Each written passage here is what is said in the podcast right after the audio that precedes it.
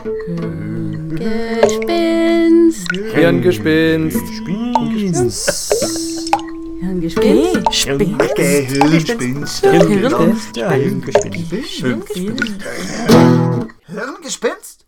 Hallo und herzlich willkommen bei Hirngespinst. Mein Name ist Nicole Töni und mir gegenüber sitzt meine beste Podcast-Partnerin Elli Sporer. Hallo. Ja, und wir sind als Hirngespinst zurück aus der Sommerpause. Wie war denn deine Sommerpause, Elli? Oh, die Sommerpause war sehr angenehm. Wir haben einen sehr geruhsamen Urlaub gehabt und jetzt bin ich wieder voll auf Recherchieren und Reden und Hirngespinsten. Uh, sehr cool. Also mit frischen Energien sind wir wieder für, für euch da und haben uns natürlich, weil ja gerade Sommer war, ein luf, luftig, locker, leichtes, wahnsinnig schönes und überhaupt nicht furchterregendes Sommerthema rausgesucht. Und zwar, Trommelwirbel. Was wäre, wenn es wirklich Vampire geben würde? Also wie gesagt, überhaupt nicht gruselig, ganz sommerlich. Ich finde, es ist eigentlich sogar, sogar schon ganz gut von der Zeit her, weil es, es geht schon in Richtung Herbst, Halloween. Das ist schon ein bisschen der Einstieg. Genau, also wer von euch es jetzt schafft, an dieser Stelle Pause zu machen und sich die Folge dann genau zu Halloween anzuhören. Nee, hört jetzt, hört zu Halloween eine neue Folge. Genau. Genau, also die Frage ist, was wäre, wenn es dann, wenn es wirklich Vampire geben würde? Ja, wie würde sich unsere Welt denn dann verändern? Was wäre denn anders? Aber ich glaube, wir fangen einmal am Anfang an. Was ist denn eigentlich so ein Vampir? Ja, Vampir. Man weiß ja schon sehr viel verschiedene Sachen über Vampire, aber es ist auch sehr, sehr, sehr ähm, verschieden, was so überliefert ist in den verschiedenen Mythen.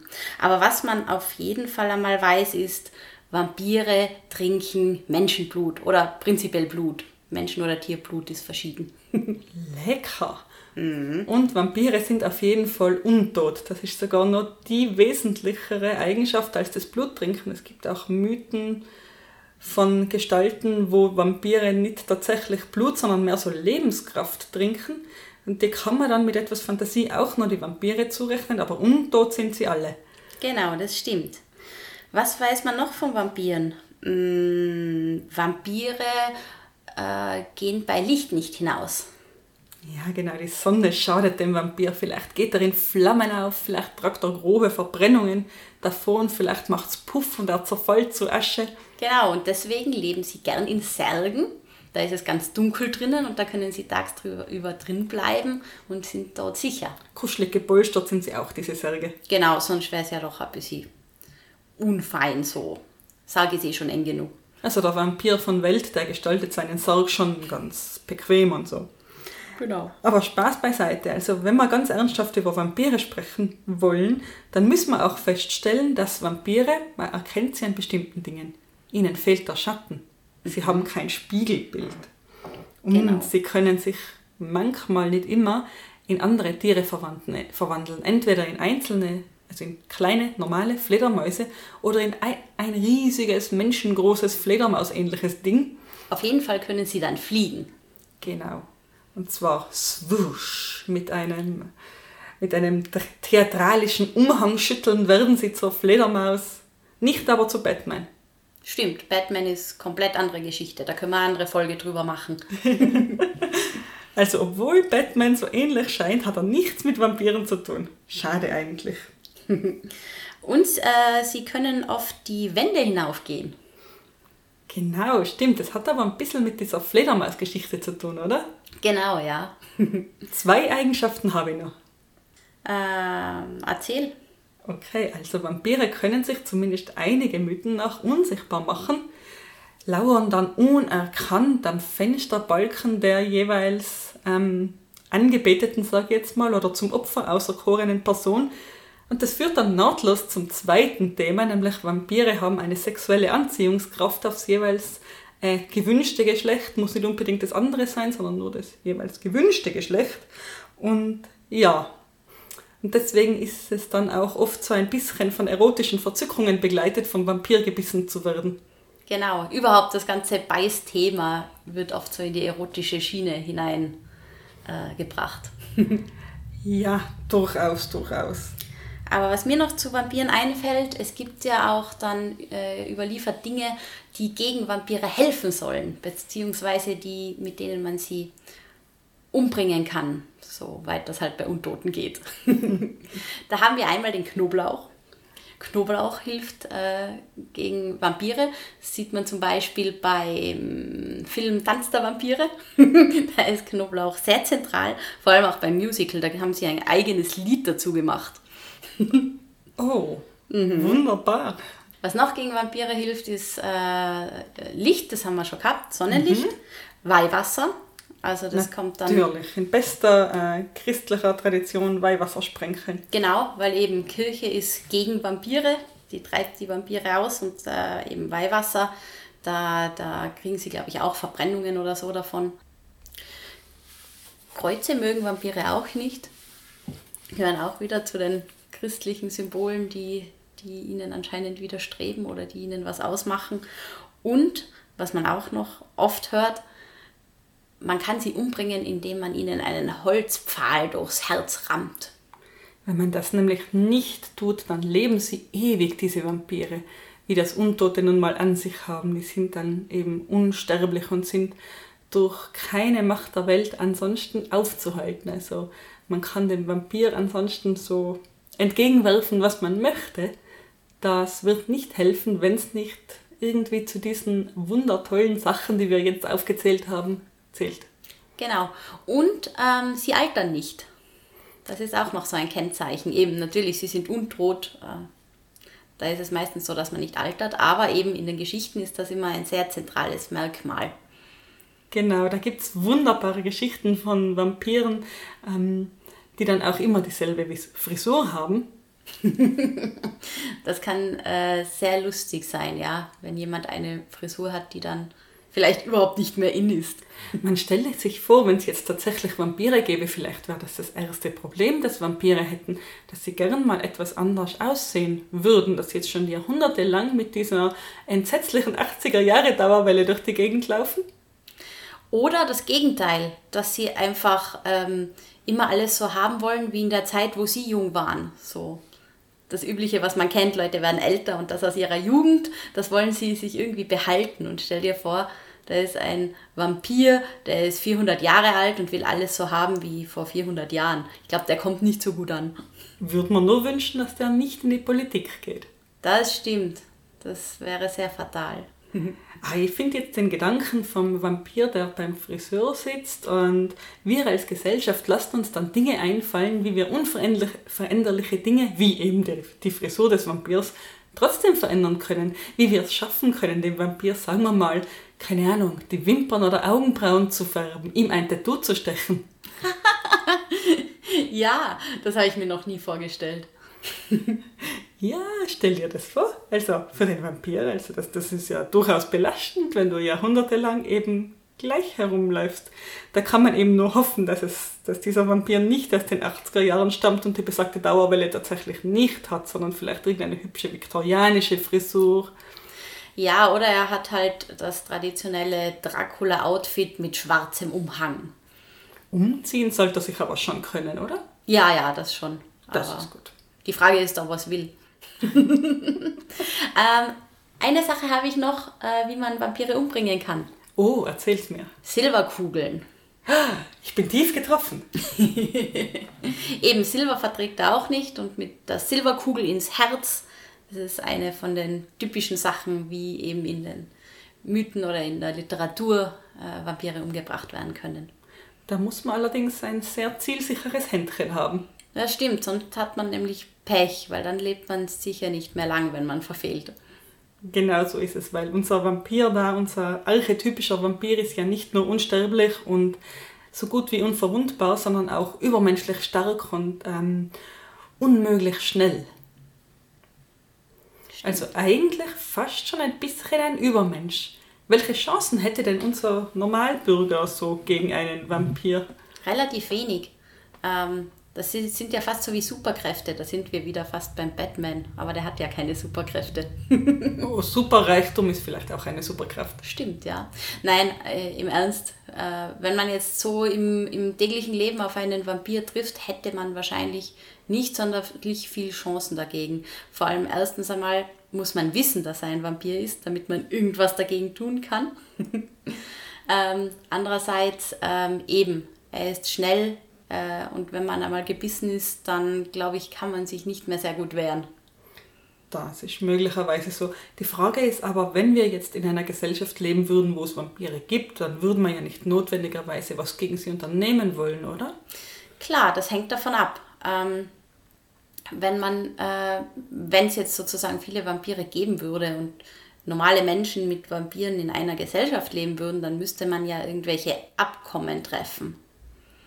Das heißt, ähm, dann müsste man Verträge machen, ob, äh, ob, ob Vampire Menschen äh, sozusagen aussaugen dürfen oder nicht oder zu welchen Konditionen. Ähm, dabei muss ich an, an die Serie True Blood denken. Da ist das nämlich ein Thema, da leben ähm, Vampire mit Menschen zusammen. Und funktioniert's? Mäßig, mäßig. Es gibt zwar schon eben ähm, Vampire, Vampirpolitiker, die eben mit menschlichen Politikern dann Abkommen schließen und ähm, eben ausmachen, dass Vampire eben keine Menschen aussaugen, sondern es gibt dann äh, True Blood, so wie die Serie auch heißt. Das ist ein äh, künstliches Blut, das nachher die Vampire statt dem echten Menschenblut trinken. Oder zum Beispiel Tierblut dürfen sie trotzdem auch trinken. Aber das hat halt alles Auswirkungen natürlich auf das Wohlbefinden eines Vampirs, weil äh, so künstliches Blut ist dann halt doch nicht das gleiche. Und dann gibt es natürlich Vampire, die, die das nicht so toll finden und äh, sich dagegen auflehnen, beziehungsweise sich einfach nicht dran halten, das Gesetz brechen. Oh nein, die wichtige Frage ist, bekommen Vampire von Kunstblut also irgendwie Blähungen oder Mangelerscheinungen? So Fast Food für Vampire? Ähm, das ist schon länger her, dass ich die Serie geschaut habe, aber ich glaube, sie haben weniger Superkräfte sozusagen, wenn sie falsches Blut trinken. Also es hat nicht äh, die gleichen Auswirkungen, wie wenn sie menschliches Blut trinken. Hm. Ja, da bleibt nur zu hoffen dass die Verhandlungen äh, funktionieren. Ich glaube, ein wesentlicher Punkt ist auch, was passiert denn mit den Gebissenen? Es gibt Mythologien, in denen man gebissen werden kann ähm, und dann benötigst du noch zusätzliche Konditionen, um zum Vampir zu werden. Und dann gibt es Mythologien, da reicht das einmalige Gebissenwerden schon, um entweder zum Ghoul oder zum Vampir zu werden. Genau, das stimmt. Eben zum Beispiel, wie schon erwähnt, beim Tanz der Vampire, da kommt vor, dass man eben gleich, nachdem man gebissen wird, äh, kurz darauf schon zum Vampir wird. Mhm. Ähm, eben bei True Blood, glaube ich, war das, da kommt vor, dass eben, wenn man Menschen beißt, dass sie nicht gleich zum Vampir werden. Man kann sie aussaugen, man kann sie eben aussaugen, sozusagen bis sie tot sind, also zu viel Blut absaugen. Man kann aber immer nur ein bisschen snacken und dann sind sie nicht tot und sie werden auch nicht zum Vampir. Um jemanden zum Vampir zu machen, muss man sich dann erst äh, mit ihm zusammen eine Nacht in ein Erdgrab legen. Oh ja, wunderbar, romantisch. Mhm. Nach oder vor dem Aussaugen? Äh, nach dem Aussaugen. Mm, wunderbar, in so einer Welt möchte ich nicht unbedingt leben. Also die Sache mit dem Erdgrab klingt schon sehr creepy. Schon ja. Wenn diese Sache mit dem, mit dem Aussaugen jetzt vielleicht nicht ganz so creepy wäre und wir real Vampire hätten, würdest du Vampirin werden wollen? Hm. Ich glaube eher nicht. Mir kommt vor, dass mit dem Blut, das ist dann, sicher ist das für sie einfach Essen, aber das klingt schon ein bisschen so wie, wie Drogen. ja, schon, aber Unsterblichkeit, Superkräfte. Ja, das klingt schon toll. Nie wieder zum Friseur gehen. Ja, ja. Klingt alles sehr praktisch. Das Fliegen gefällt mir auch sehr gut. Ich würde mich ja fragen, ob meine Kurzsichtigkeit, die wir ja schon thematisiert haben, von Vampir-Superkräften sozusagen geheilt werden würde, wenn ich jetzt Vampirin werden würde und ich dann ultrascharf sehen, hören und riechen kann, ob das dann eben auch äh, meine Brille überflüssig machen würde. Ja, davon gehe ich schon sehr aus. Weil eben es, es, es wird überliefert, dass äh, Vampire, dass, dass alle äh, Sinne der Vampire viel schärfer sind wie die von Menschen. Also denke ich mir, dass die Augen auch extrem gut sehen würden.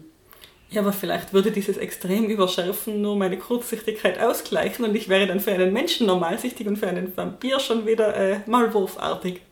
Das könnte vielleicht passieren, aber dann bist du immer noch normalsichtig. Win-win. Win-win, du sagst es. Also ich müsste mir das schon zweimal überlegen mit dem Vampir-Dasein. Ich meine, die Vorteile liegen schon auf der Hand die Sache mit der Unsterblichkeit, Unverwundbarkeit. Ich könnte endlich alles studieren, was ich studieren möchte. So alle, alle 50 Jahre mal was Neues. Stimmt, aber man wäre sicher sozusagen eine Minderheit und müsste sicher auch damit kämpfen, dass man diskriminiert wird. Ja, und wie gesagt, dieser vampirische Blutdurst. Weißt du übrigens, wer den nicht hat? Wer? So gesagt, sogenannte Dampire mit DH das sind die Kinder eines Vampirs und eines Menschen. Hast du über die was gelesen? Den Namen habe ich gesehen, aber ich weiß nicht, was es mit denen mehr auf sich hat. Oh, die haben sozusagen das Beste aus beiden Welten. Also meistens ist der Papi Vampir und die Mami ein äh, Mensch und das Kind kann sich bei Tageslicht bewegen, hat aber vampirische Superkräfte, ist auch unsterblich, äh, ist in diesem Sinne untot, kann unsichtbare Vampire sehen. Ähm, Genau, kann auch Tiere kontrollieren, also in dem Sinn, wie Vampire das können, dass sie den ganzen Fledermausschwarm dann kontrollieren. Äh, auch besonders scharfe Sinne und so weiter. Aber diese Vampire, ich hoffe, das spricht das richtig aus. Also für mich klingt das ein bisschen nach äh, Mülltonne, nach Dumpster oder so. Äh, Schon, ja, habe ich mir auch gedacht. Auf jeden Fall diese Vampire, die mit Mülltonnen nichts zu tun haben, die kämpfen meistens dann auf der Seite der Menschen gegen äh, Vollvampire sozusagen. Denn diese Vampire können beides. Die können Blut trinken und normale Menschennahrung essen. Das ist ja voll praktisch. Dann wird es bei denen doch auch so sein, wenn sie normale Menschennahrung essen, dann werden sie vielleicht weniger Superkräfte haben und mit mehr Blut dann vielleicht eben die, die Superkräfte dazu kriegen. Das wäre möglich, weil so für mich jetzt sind die Vampire die eigentlichen Superhelden. Die können nämlich tagsüber was. Stimmt.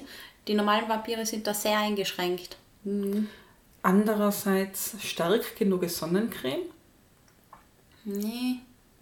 Oder irgendwelche ähm, Vorhänge, die man sich anziehen könnte. Denkst du, was ich denke, Ellie? Vampir von heute trägt Burka. Genau. Oh mein Gott. Und geht dann schwimmen mit Burkini. ja, aber da sind dann doch immerhin die Hände zu sehen, die Augen. Ach, Sonnenbrille, Handschuhe, geht schon. Aber was ich mir jetzt gerade noch gedacht habe, weil du vom, vom Kampf gegen Menschen, gegen Vampire geredet hast, wenn jetzt wirklich, wenn es wirklich mehr äh, Vampire geben würde und die sozusagen ein Teil der Gesellschaft wären, wieso würden die nicht die Gesellschaft einfach äh, übernehmen und sie die Führer werden? Sie können ja viel mehr. Oder im Sinne von, ähm, dass die Vampire nicht eine Minderheit sind, sondern je nachdem, wie schwierig es ist, Vampir zu werden, wenn ein einfacher Biss ausreicht, dann ist das ein exponentielles Wachstum, dann ist das wie eine ja, Erkrankung, die äh, sehr hohe Übertragungsrate hat und dann wächst das Ganze exponentiell und dann ist innerhalb von relativ kurzer Zeit die gesamte Menschheit vampirisch und das macht dann für keinen der Beteiligten irgendwelchen Sinn. Das stimmt. Und dann ist, spielt sich alles nur mehr in der Nacht ab. genau, also in diesem Sinne müsste man also von einem etwas komplizierteren Übertragungsweg ausgehen. Mhm. Das stimmt. Ich habe ja von solchen Übertragungswegen gelesen in der äh, Popkulturliteratur meiner Wahl, dass es dann äh, reicht, sozusagen, ähm, der Vampir trinkt von der besagten Person und dann trinkt diese Person wiederum das Vampirblut und je mehr die Person dann erwischt vom Vampirblut, desto stärker wird sie dann sein als Vampir. Mhm. Sowas, das, das klingt plausibel denn? Das klingt plausibel, das habe ich auch schon wo gelesen. das eben so einen Akt des, des Willens vom, vom Vampir auch braucht und die Vampire unter uns dann eventuell Interesse daran haben, äh, ihren Sonderstatus auch ein bisschen zu behalten. Mhm. Nein, die Variante gefällt mir auch irgendwie besser, weil irgendwie jeder, der gebissen wird, wird zum Vampir. Dann, dann müsste es ja wirklich viele Vampire geben. Vielleicht, ähm, weil wir ja schon bei Krankheiten waren.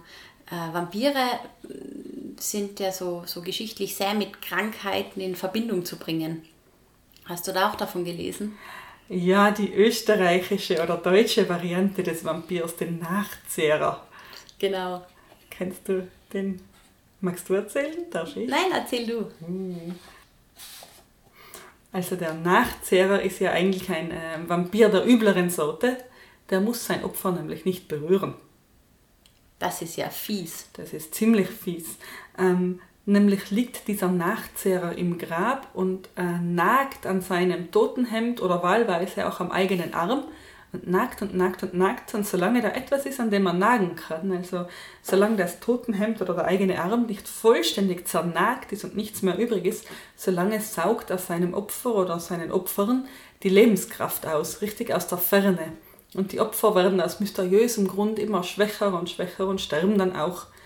Und aufgrund dieser Eigenschaft hat man früher von Pestopfern oft gedacht, ähm, dass einer der ersten der Pesttoten ein solcher Nachzehrer gewesen sein muss und jetzt die halbe Gemeinde mit ins Grab eben nachzieht. So.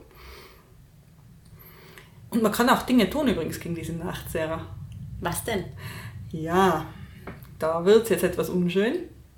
Natürlich kann man, ähm, und das wurde dann durchaus auch oft gemacht, äh, Leichen exhumieren und ihnen äh, Köpfe abschlagen, Pfähle durchs Herz stecken, solche Dinge. Ich habe auch gelesen, das Herz einfach rausschneiden. Und in Essig kochen. Appetitlich. Gibt aber auch ähm, harmlosere Methoden.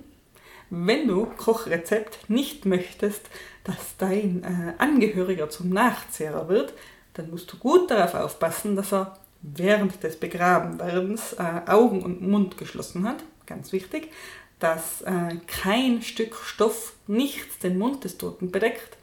Also da kann man schon prophylaktisch auch vorgehen, muss man sagen. Ähm, und dann kann man die Leichen auch immer noch fesseln. Auch das wurde oft gemacht. Und das Fesseln hat sich bis in heutige Zeit symbolisch erhalten, nämlich die Hände in einen, beide Hände in einen Rosenkranz zu legen, ist auch eine Art zu fesseln. Und jetzt kommt mein persönlicher Liebling, was man auch machen kann, um einen Nachzehrer vom Nachzehren abzuhalten, einen potenziellen. Man schüttet ihm kleine Dinge wie Kieselsteine oder Erbsen in den Sarg. Nachdem er ja äh, ein Unhold, eine Kreatur des Teufels ist, muss er diese Dinge, die da liegen, jetzt zählen.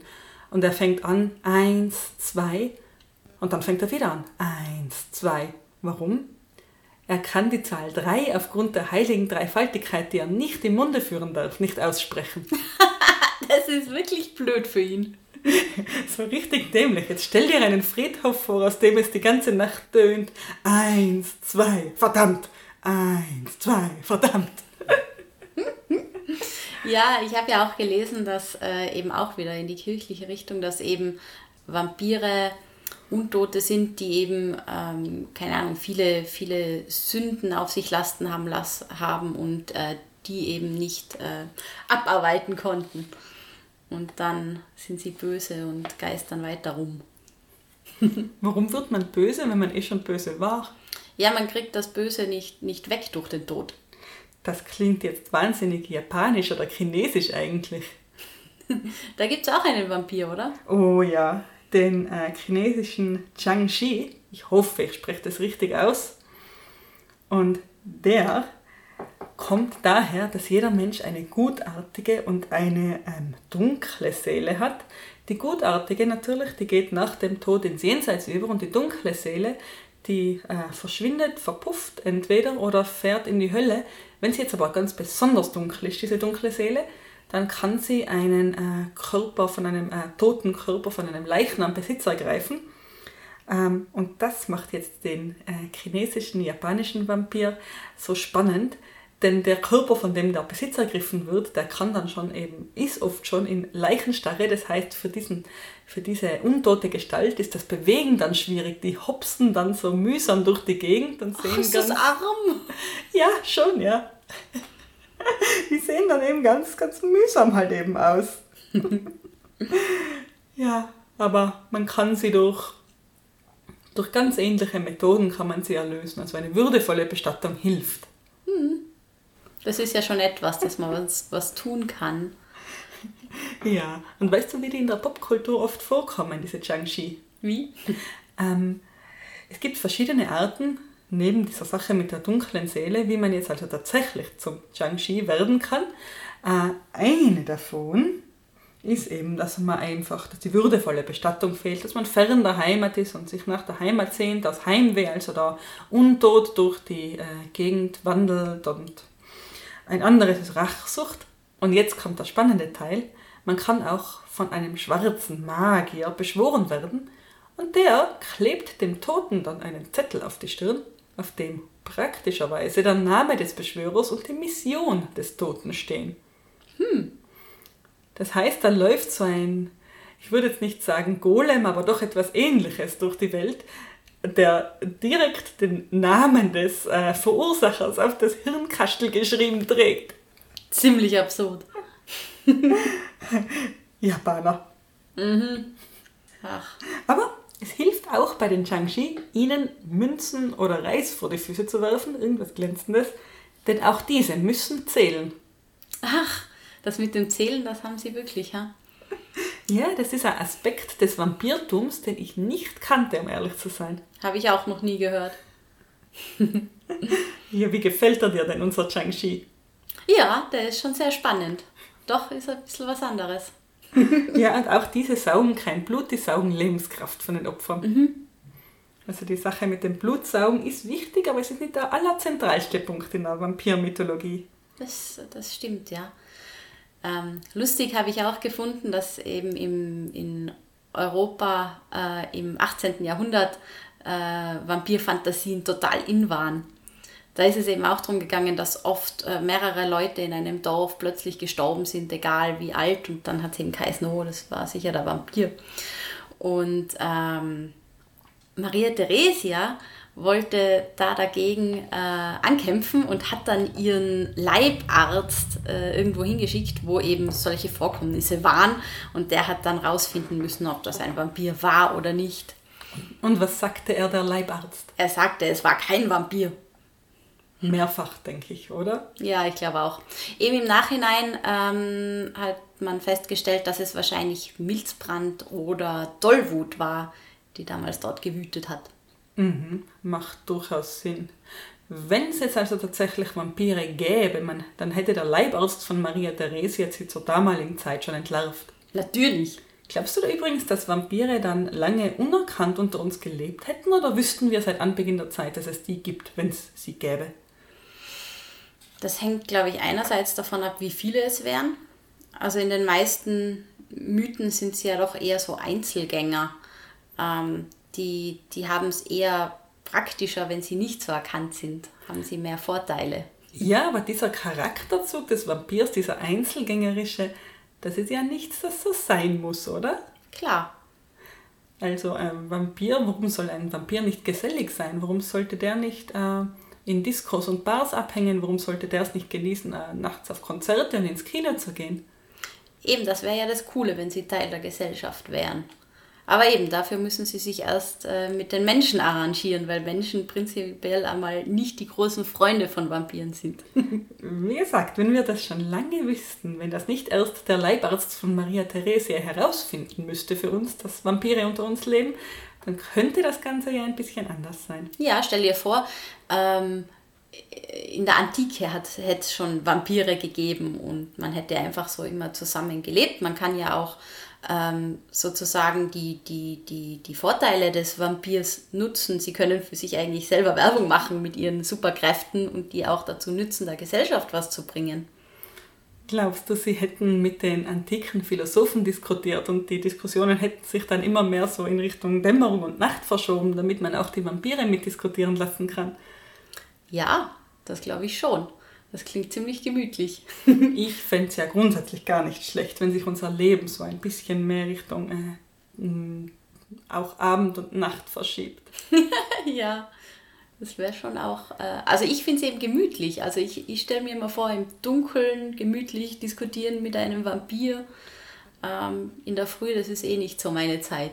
Ja, meine auch nicht. Also da ist es schon gemütlicher, wenn man dann abends zusammensitzt. Also wenn man wirklich so das Gefühl hat, so mit Einbruch der Dunkelheit beginnt nochmal ein wichtiger Teil des Tages, an dem dann eben alle teilhaben können. Und was man auf jeden Fall kann, man könnte viel von Vampiren lernen, weil sie leben ja so lange und äh, die können immer sozusagen äh, direkt erzählen, was sie schon in früheren Zeiten erlebt haben. Mhm, mit eben der Kehrseite, die du vorhin erwähnt hast. Also wenn dieser Vampir jetzt einfach altmodisch ist und altmodisch bleibt, äh, ein, ein konservativer Vampir, der einfach den Werten seiner Zeit nachtrauert, ja, dann ist es nur so halb spaßig. Ich glaube, der hat dann auch nicht so viele Freunde. Hm, vielleicht mehr Opfer dann. Mhm, na, das wäre ganz schlecht. Dann gehen wir mal davon aus, Vampire wären sehr flexibel und würden sich immer an ihre Zeit anpassen.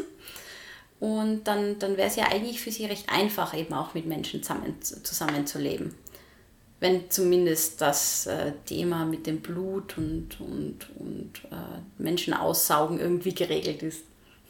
Genau. Dann müssten sie eben nur noch das in den Griff kriegen, dass ihnen ständig die Leute hinterherlaufen. Mach mich zum Vampir, mach mich zum Vampir. Ich will einen Vampir von dir.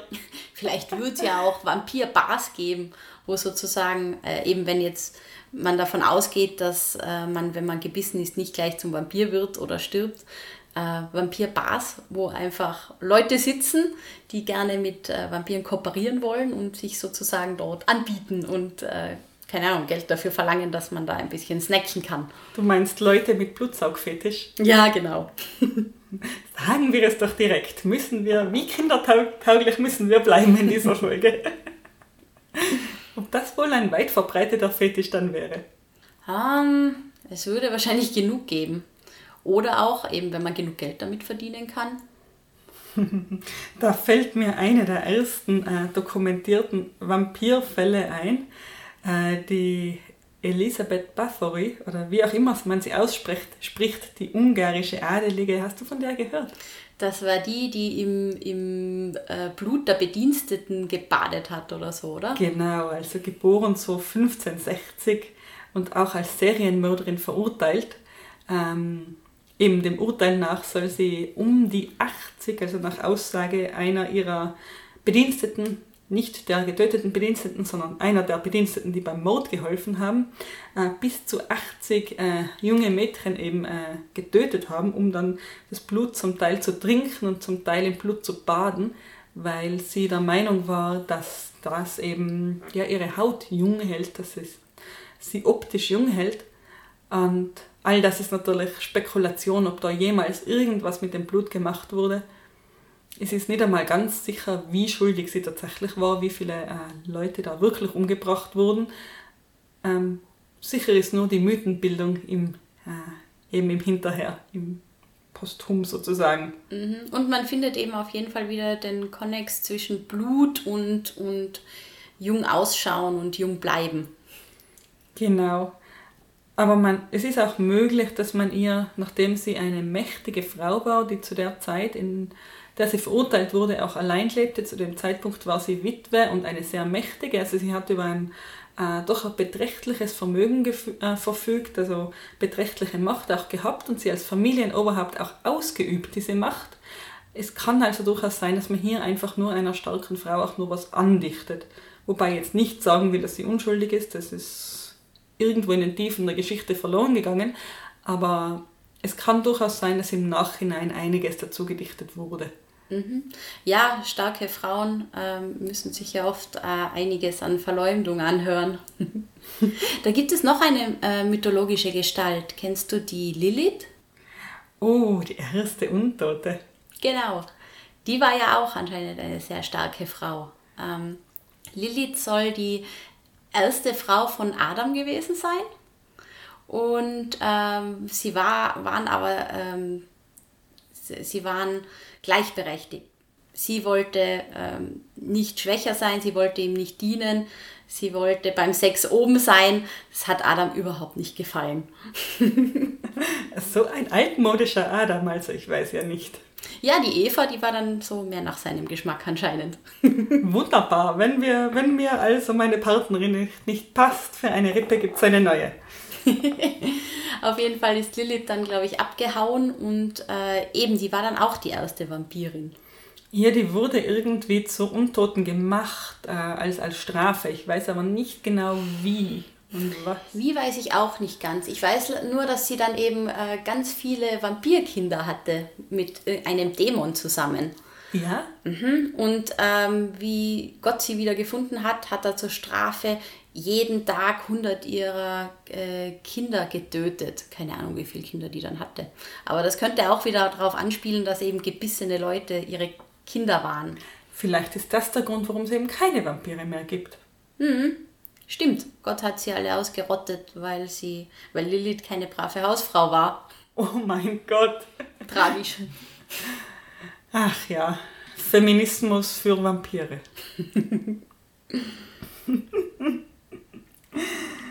Äh, spannend habe ich, ich habe noch einen Österreich-Bezug. Spannend habe ich auch gefunden, dass es, ich glaube, dass die, das, die erste Novelle, wo es um eine äh, Vampirin gegangen ist, hast du davon auch gelesen? Die wunderschöne Camilla. Genau, und das war äh, eine lesbische Vampirin, die in der Steiermark gewohnt hat. Total schön. Erzähl mir mehr. Ich habe tatsächlich nur den Namen gehört und ich kenne ihn aus einer Serie, die da, darauf anspielt, aber das ist eine Geschichte von einem Engländer, der eben in, in der Steiermark wohnt mit seiner Tochter. Die heißt Laura oder Laura, je nachdem. und äh, die träumt äh, als junges Mädchen von, äh, von der Vampirin und äh, ist dann seitdem total interessiert dran. Und später lernt sie dann ähm, eine andere junge Frau kennen und da stellt sich dann äh, am Schluss, glaube ich, raus, dass das die Vampirin ist, die dann sich in ihr Leben einschleicht und die eben auch sehr, sehr ein inniges Verhältnis zu ihr pflegt. da sind wir wieder bei der verschlüsselten oder kaum verschlüsselten Erotik dann in diesen äh, Vampirgeschichten irgendwo. Genau, und der, der ähm, Autor ist ein Ire und hat auch einen total lustigen Namen. Sheridan Lafanu.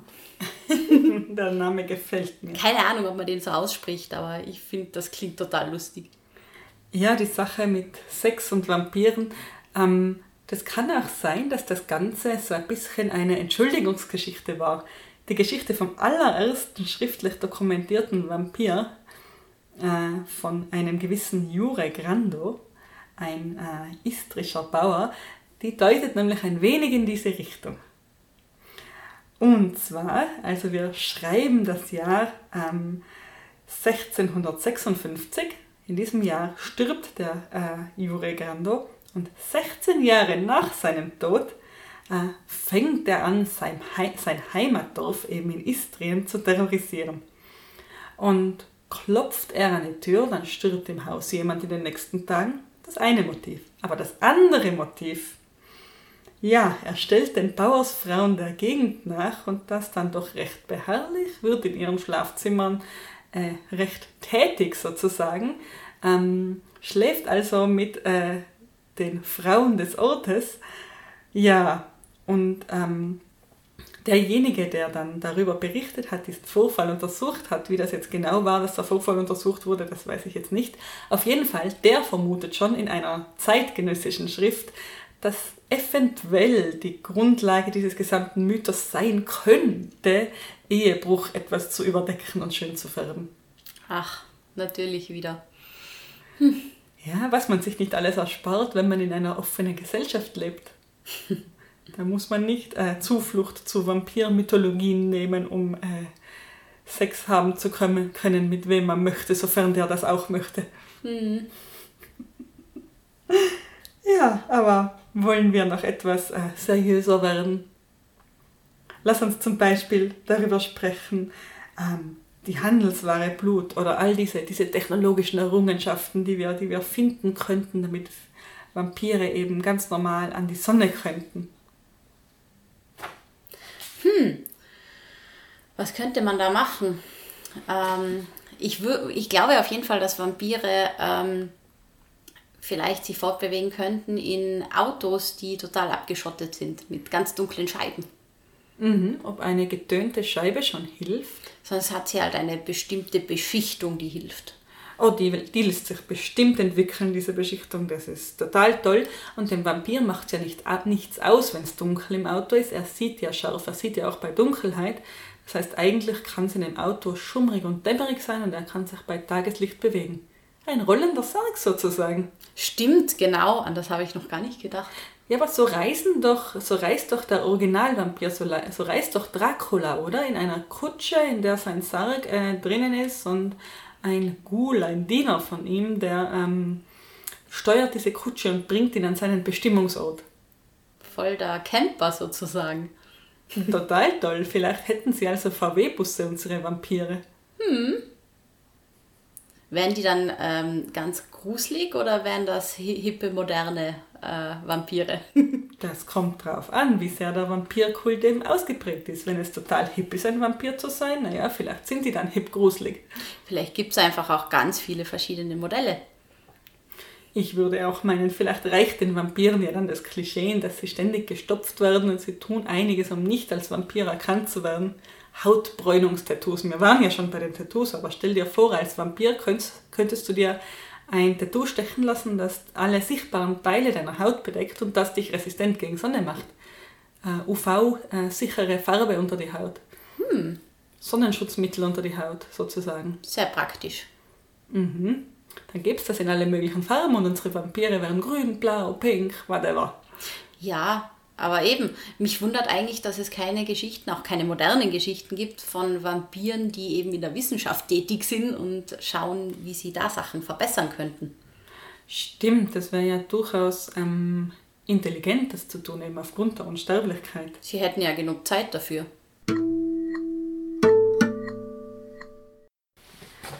Ja, Elli, du hast, hast vorhin die modernen Vampire angesprochen und die Tatsache, dass sie keine Wissenschaftler sind. Was sind sie denn dann? Was tun denn moderne Vampire so? Was gibt denn die moderne Vampirliteratur so her?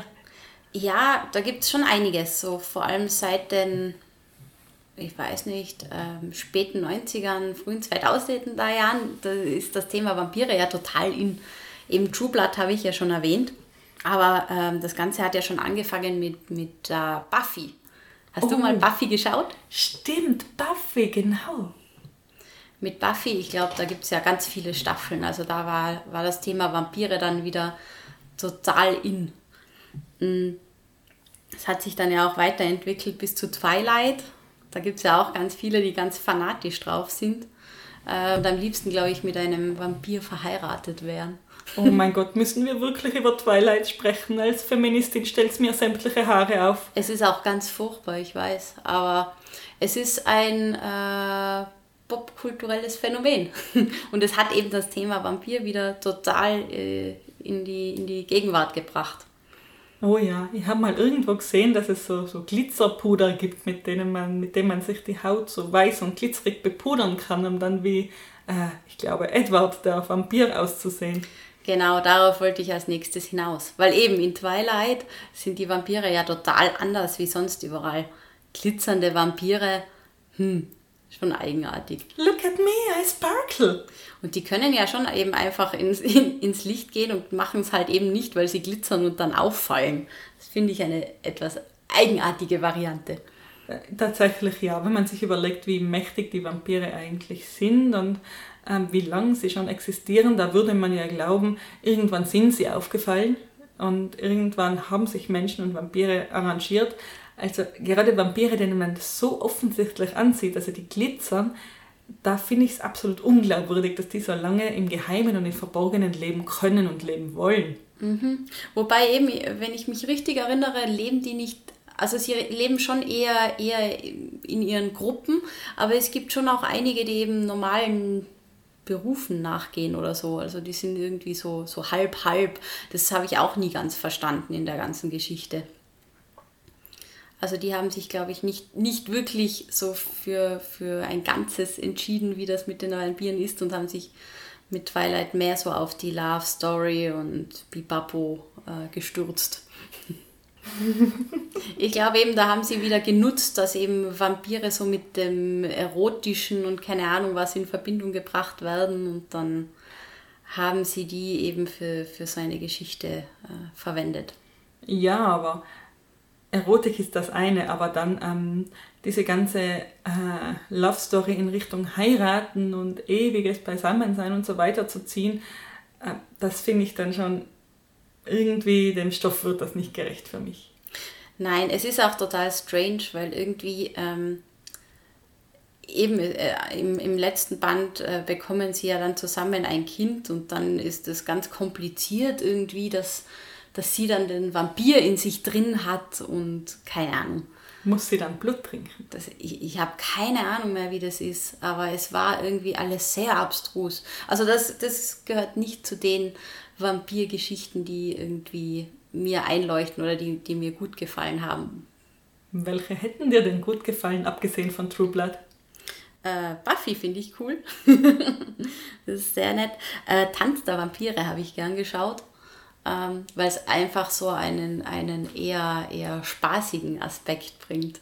Eben das ganze Thema Vampire nicht so, so bitter ernst nimmt, sondern ähm, eben die, die lustige Seite zeigt. Kennst du die Ketchup-Vampire, Ellie? Das kommt mir bekannt vor, ja. Eine Zeichentrickserie meiner Jugend, lang vergessen. Ähm, die machen genau das, was der Name schon sagt. Die trinken flaschenweise Ketchup. Ansonsten sind sie wie echte Vampire, ist eben eine Zeichentrickserie.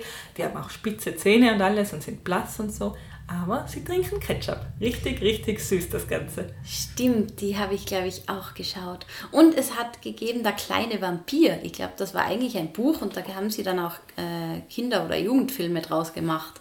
Oh ja, das war auch sehr süß. Ganz dunkel erinnere ich mich auch an den kleinen Vampir. Ich kann mich leider nicht mehr so genau erinnern beim kleinen Vampir, wie sie das ganze äh, gruselige Thema dann für Kinder aufbereitet haben. Hm ja, ganz naheliegend ist es ja dann doch nicht. Also wenn man äh, Untote und Sex weglässt, dann ist es kein Vampir mehr, oder? Eben, das ist dann nur mehr jemand, der, keine Ahnung, sich in eine Fledermaus verwandeln kann. Und dann sind wir wieder bei Batman. Stimmt. ja, die Sache mit dem, mit dem Lichtscheu sein. Was ich mich immer frage übrigens ist, der Mond, ähm, können Vampire im Mondlicht tanzen?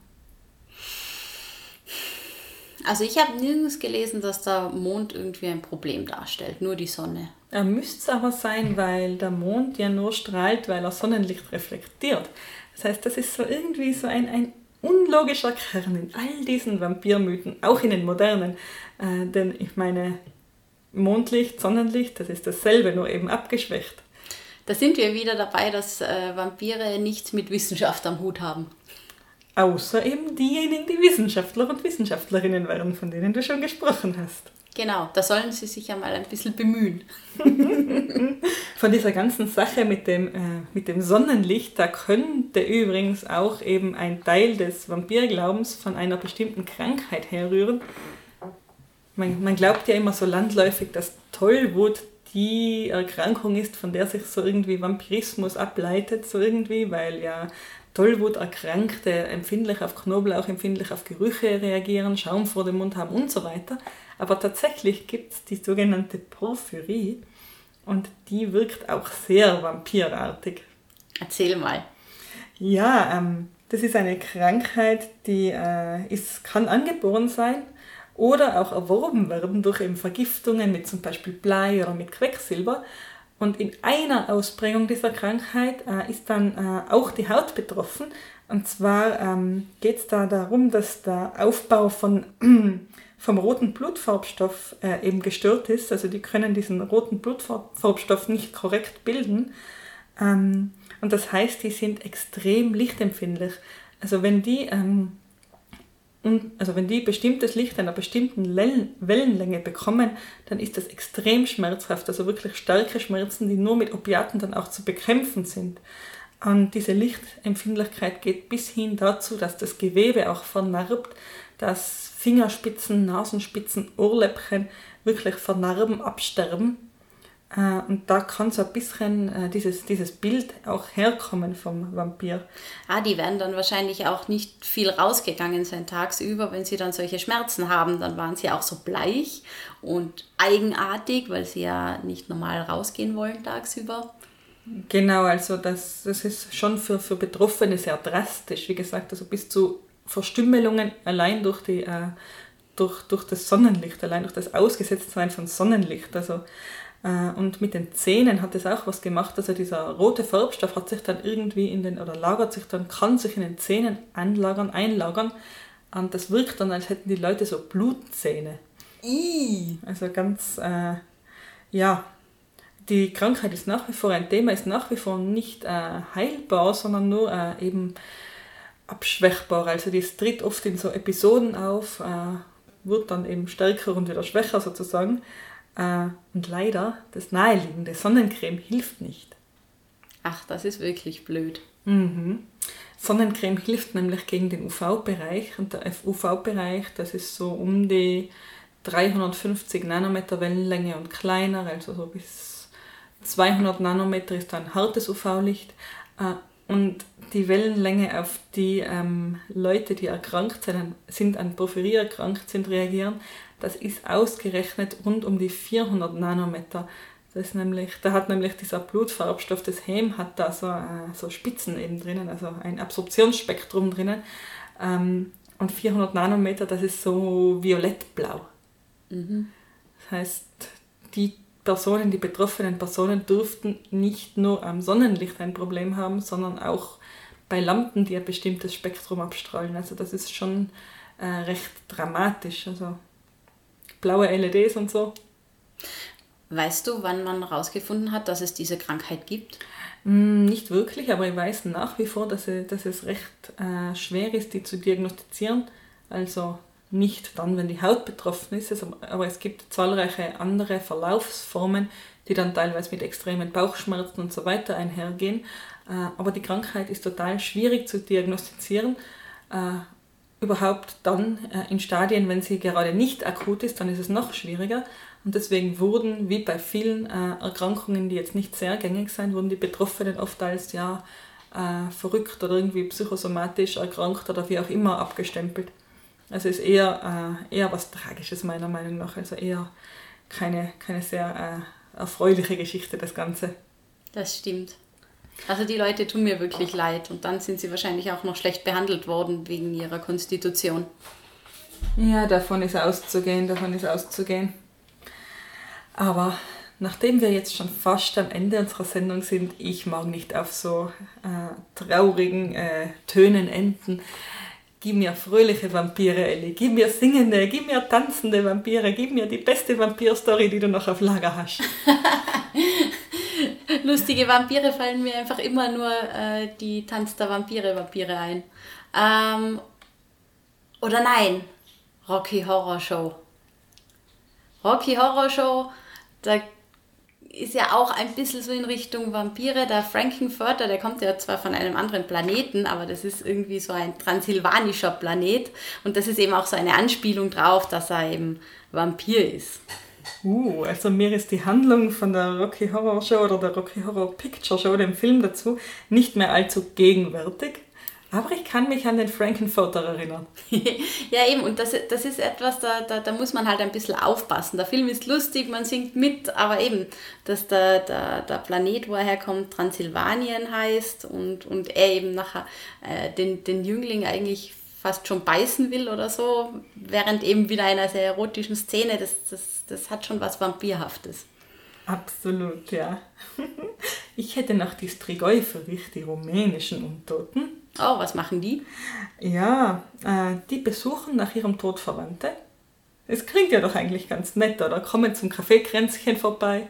Äh, nur leider äh, dass diese Untoten dann gern ihre Verwandten auch mit zu sich nehmen wollen, was für die Verwandten oft nicht so schöne Auswirkungen hat. Ähm, Ach, sind die egoistisch.